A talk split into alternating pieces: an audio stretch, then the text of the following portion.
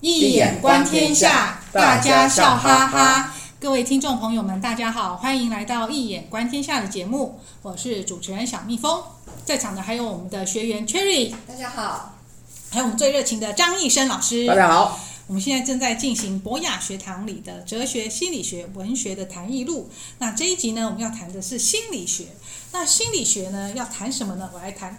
今天我要问老师的是，嗯哼，心理学最重要的大师、嗯、弗洛伊德先生。弗洛伊德先生的，嗯哼，吓我吧！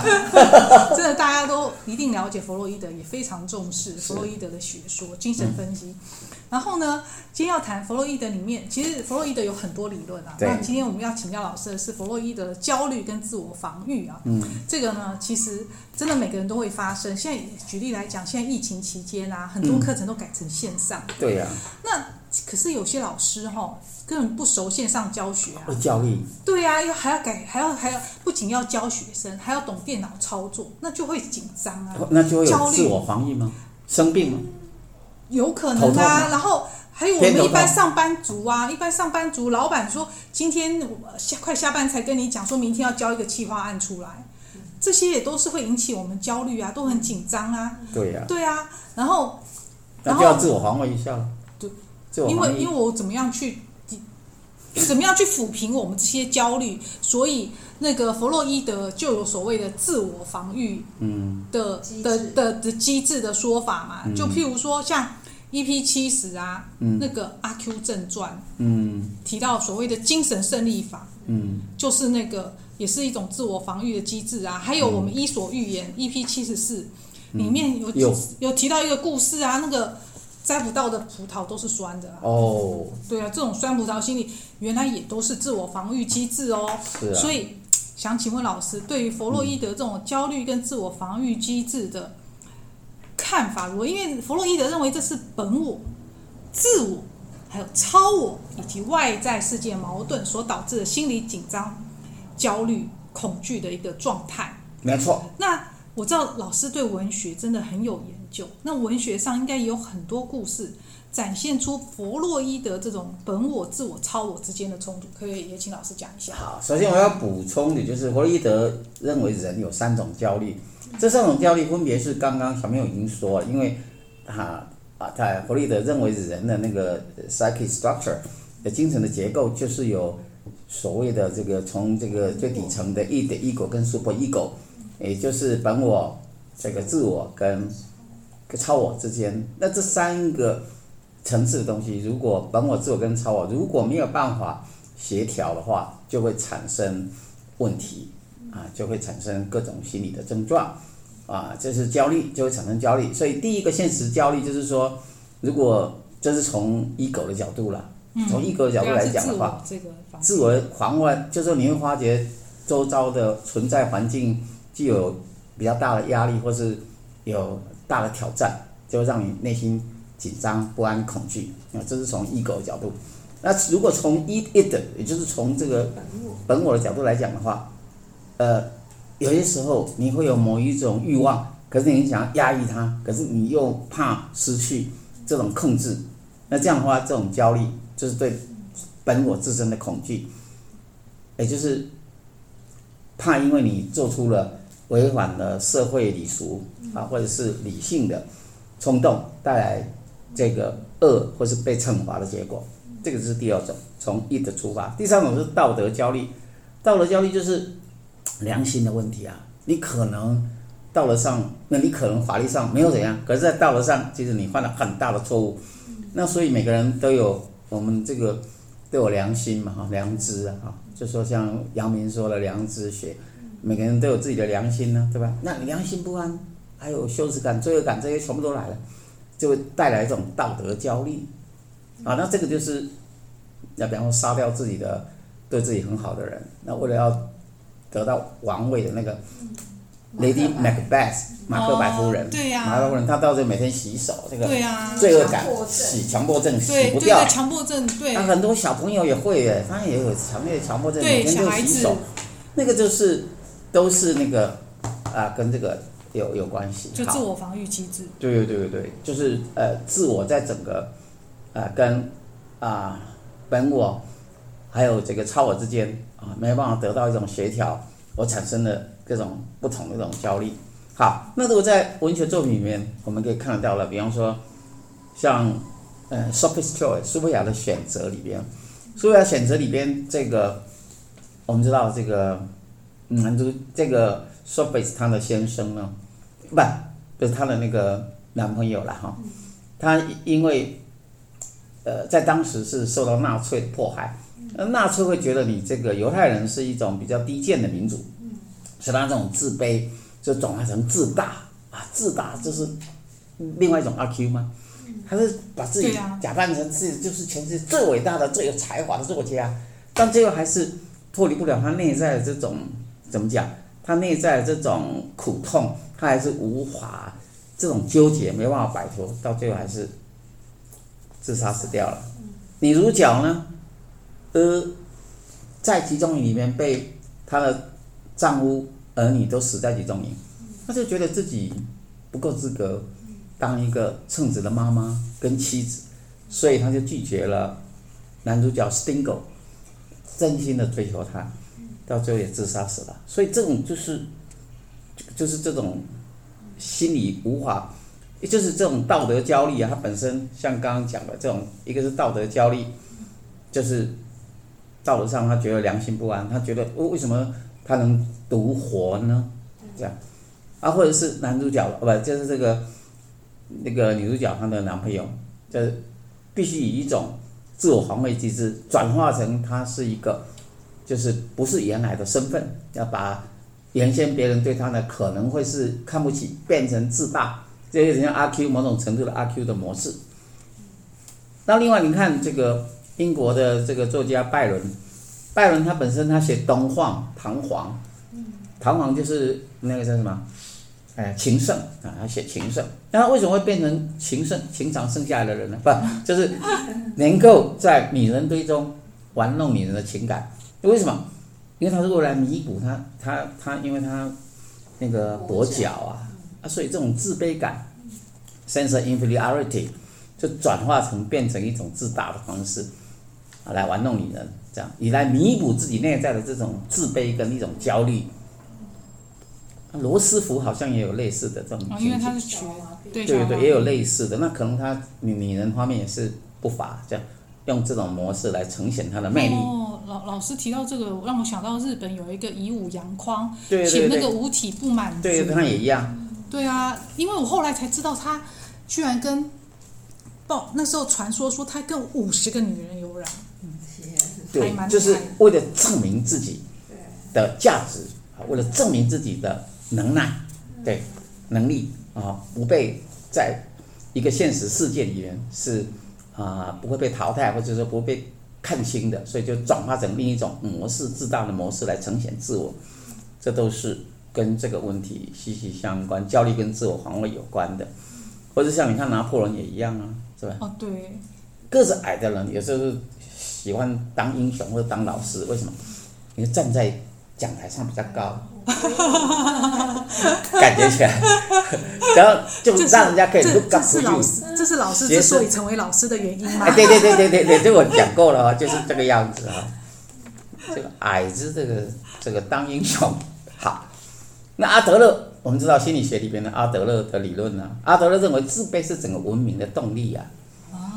所以这个自卑有时候心理有一点不够健康，有时候发展出来倒是可以升华成一种好的东西。哎，阴阳和合德，在我们易经里面用一眼观天下来看，比如说这种阴的东西可以跟阳的东西结合的时候，它变成阴阳合德，变成神能啊，它变成一种升华作用，变成一种很大的一种更高的一种能力。那弗洛伊德在《文明及其不满》这本书里边。他认为文明跟文化的进步仰赖 libido，也就是这个啊原原欲啊原始的欲望原意的一种升华，原意的升华才是整个文明的真正的动能。所以没有他认为没有升华就没有文学、艺术、科学发明跟创造。所以你看，所以可见这个你不要很多人都会去认为这个 libido 好像把它换成跟。那个 sex 的能力能量有关系，就从负面去讲，其实没有它，你这整个生命，其实它就是在讲那个生生的那个生的力量。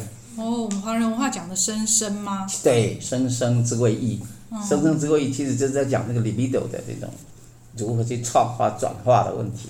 哦，这样听起来，自我防御机制其实它有蛮正向的一面，升华，对，把它转化成升华的力量。对，它其中一个力量就是升华力量嘛，所以它就可以转化嘛。对。可是有的时候真的是，呃呃，有的时候可能太极端啦，太极端的话，那这样子就会。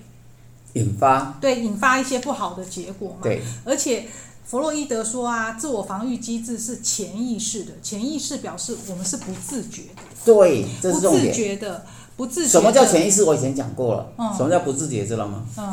就是你怎么想都想不到。对。所以很多人以为不会啊，我已经想尽了一切办法。不好意思，你想尽一切办法没有用，因为它在你写你的思想之外。哦，那。我们要怎么样让它浮现出来呢？让我认知到。好问题。认知到我这种潜意识呢？对。那这个理论呢，事实上很重要。我以前演讲也讲过了。嗯。荣格他认为，其实如果你有办法让你潜意识的东西能够浮现出来的时候，那些负向的东西就会转，就消失掉了。这很重要，也就是如何能看得到你的潜意识。啊、如何看到？对对，看到的方式很多种啊。那弗洛伊德。他的方式，精神分析法，他的方式最早期他用催眠术，后来他不敢用，因为催眠术会有副作用。他的老师因为催眠术的关系，就变成呃失去了教职跟失去了这个身份了，因为被这样的一个女女女客户啊，就一直呃紧追不舍，然后他就因为催眠术你很容易产生一种呃特殊的一种连接关系嘛，哈。嗯，而是一些被暗示了以后，那那些被制约的这种力量也解不开啊。这个、哦、这个本身解不开，因为它是潜意识的、啊，所以这有危险性的东西。好，所以还有一种后来，所以弗洛伊德是开始用语言联想。哦，语言联想就是，哎，今天比如说车子，你想到什么？红色，红色想要什么？一直连连连连连连连，哦，连连进去来找到。如果用现象学的角度来讲，叫做你会找到一个 intentionality。你对他有感的时候，抓到他的意向性的时候，啊，就这个你就找到了。好，另外一种叫私语，有时候讲话讲话不小心，啪讲出一个重要的东西出来，你就知道他心里在想什么。好，再来第二个荣格，荣格他用沙油啊，在沙上铺一些一些各种图像啊游戏，在那当中就有点。后来发展像艺术治疗啊，这些音乐治疗、舞蹈治疗，这些都是可以做治疗，还可以歌唱治疗啊，知道意思吗？你你大声的唱歌、大笑，哇，它可以治疗啊。再来还有佛法，佛法它可以用在，就是属于用形上学的方式。佛法的话，嗯，用宗教信仰，它也可以做意识解构啊，把你潜意识底下的意识转换出来以后，把它解掉。那当然，这个老师本身要非常深透，他的寂然不动感呃遂通的能力要非常的强烈，而且他的对整个潜意识跟意识的各种学理要非常精透的人，他可以在这个对话当中突然的 catch 到有一个潜意识浮动、浮出、流出的信息，就可以把问题解构掉了。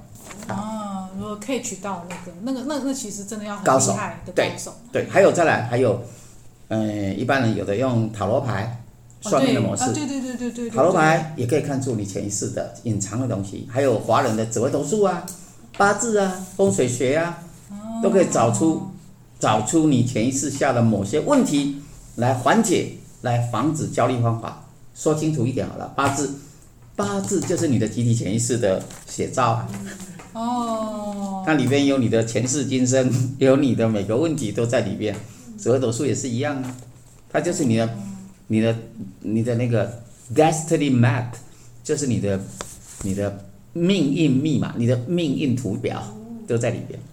好，哦，原来，哎，所以在不要以为我们中国东西、华人东西这个是迷信，你错了，它是从天文星象来的，都是 science。那一般人翻 science 又翻错，不是科学，应该翻成格物穷理呀、是要会格物。所以潜意识如何让它浮现出来？刚刚老师真的介绍我们很多方法，尤其像我们传统的八字跟紫微，其紫微斗数其实里面都代表。等一下，我还没补充完。你对未来的焦虑，往往是因为你的妄想。为什么会产生焦虑？你往往是一种妄想，妄想就是它不见得是这样。你可能是一种误读外在的现象，想太多了。你想太多了，你把别人的话想成负向，因为心里不太平衡了。你怎么都是往坏了去想？其实人家可能是善意，所以你要面对实相，当你能面对到 reality，然后了解到真实的自己跟自己生命的到底是落在什么样的处处境 situation，这样的话。往往就可以破除无谓的紧张跟焦虑，才能解决真正的问题。所以，光从纯粹自己的想，那个是有时候是不够的。那么，当然，呃，解除精神压力，用各种方式，啊，SPA、按摩、跑步、运动、灵力、接触大自然、物质面、面的东西，这也可以。静坐、灵修、水晶疗法、芳香疗法，各种方式都可以来帮助解除掉这种。焦虑的一些问题，对啊，所以焦虑跟自我防御机制，其实适当的情况下，就像刚才老师有讲，有正面的，呃，可以通过升华啦，然后甚至让自己更进步。它是一个文明的，文明之所以产生，其实是因为呃人类的焦虑自我防御机制所产生的。对。然后可是啊，现在我们的工商业社会啊，我们华人啊，现在在工业化的社会里面啊，好像这个。面临焦虑的状态比古时候呢严重。没错，焦虑问题哦，你要怎么看焦虑现象？可以从身体方面来看，呼吸急促困难，心跳加速，一直流冷汗，口干舌燥，肌肉紧绷，身身心酸痛，身体酸痛，这个都是生理方面可以看出的焦虑的症状。思想方面，没办法集中精神，记忆力衰退，记不起来。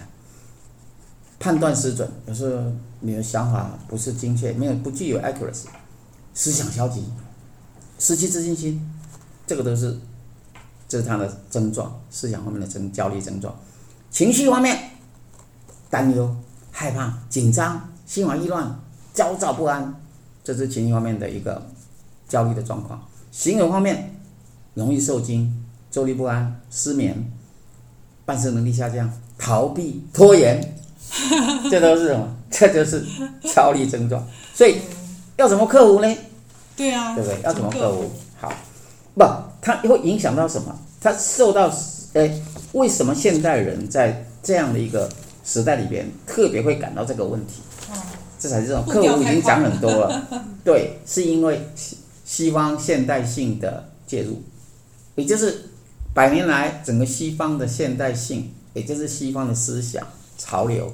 它整个取代了华人原先的固有传统，这造成很多的问题，呃，比如小家庭取代了大家庭，失去了原先的人跟人之间很亲密的联系，那人只好就散落、疏离在整个社会，变成非常孤独的个体，这是非常严重，失去了安身立命的原先的模式。这第一个问题，第二个问题，教育的问题。西方教育都用爱的教育，我们取代了原来我们华人原来教育应该是恩威并施。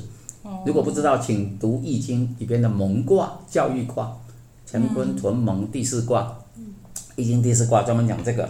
华人是强调恩威并重，不能一味爱的教育，因为教育是百年这个树人的大业，它呢是一门艺术，你要能够。嗯，贤愚孝不等，你要能看出他的 potential，每一个学生他的品质，他的这个直直性，每个材质都是不一样的。你要能分判，不是全部都用爱的教育。如果你全部都用爱的教育，你是没有办法教好学生的。尤其是华人，我们在自己的文化里有自己的文化模式，你把这个模式把它给用西方的东西的话，很可能会造成像今天。啊，非常严重的问题啦，学生很难教啦，老师们教不下去啦，因为你只要骂一下都不行。那古代在过去，不要说古代，在几十年前、二三十年前的话，你看哪一个人不是打手心、打屁股，而且还回去家长还要继续再打。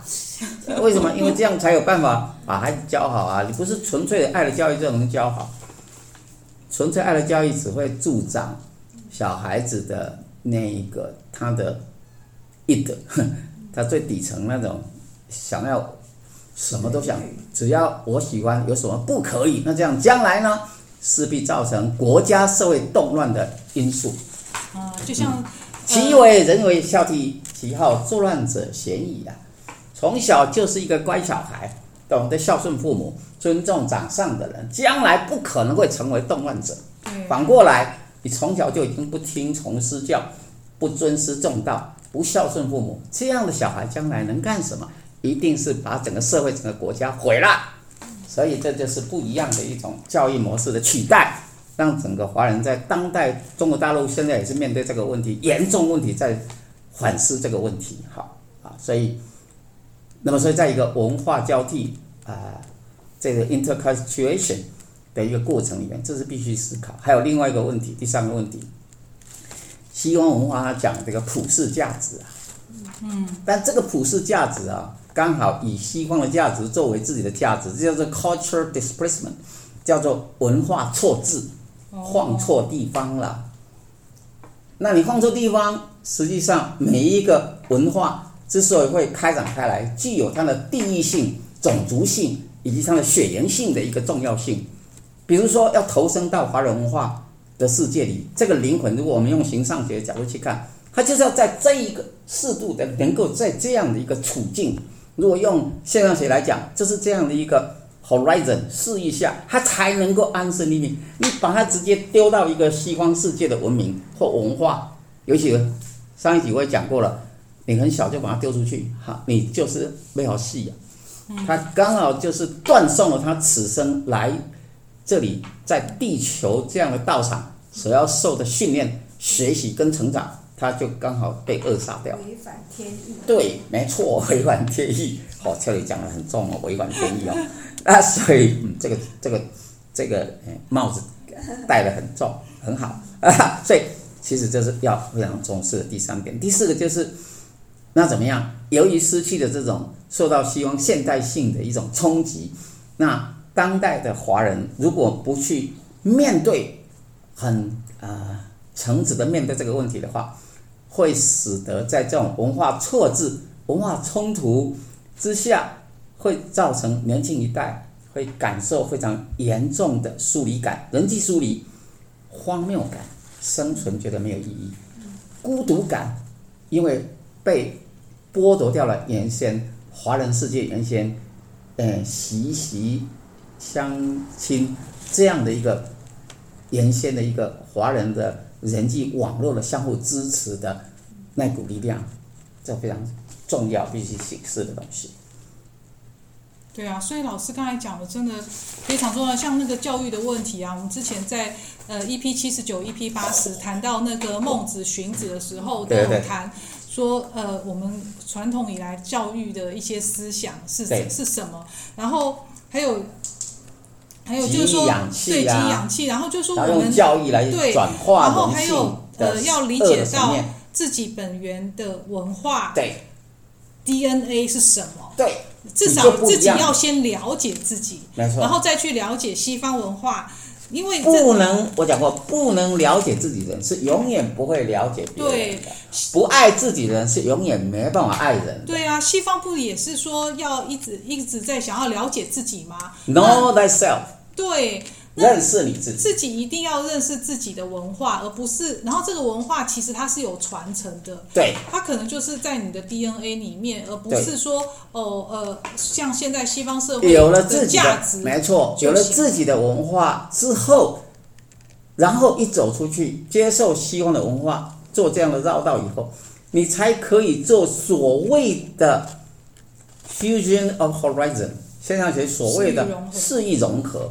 如果你内在里没有自己的私欲，请问你如何融合啊？你只能当成是一种 follower，永远是个追随者，永远是被殖民的一种文化，或是刻意去被殖民。这样的话，其实将来是不会有任何出息，这样的民族也不会有什么成就的。对，这是非常重要的。对啊，而且老师刚才有提到 science 嘛，哈，我们现在翻译成科学，其实更翻的不对，日本人翻的。对，而且更准确来讲，应该是讲格物。格物穷理，格物穷理。不要光格物，光物的目的是为了要穷理，自知穷理。对对，那也就是追求真理。对，追求真理。宇宙万事万物背后的真理。对，所以老师出了一本新书。《易经符号诠释学：当代华人格物的理论与实践》，重点来了。对，重点来了，如何格物？对，好，老师在这本书里面会教大家方法，如何格物。嗯，然后更重要的是，呃，我们即将有一场新书发表会，有辅大中文系教授及易学大师赵忠伟教授与我们张义生老师对谈。好，那欢迎大家赶快填写。节目叙述里面的订阅连接，新书发表会详细的日期还有地点就会通知您，一位难求，先抢先赢。那我们今天的节目就到这边结束，非常感谢大家的收听，也感谢 Cherry 还有我们张医生老师的参与，我们下次见喽，拜拜。拜拜。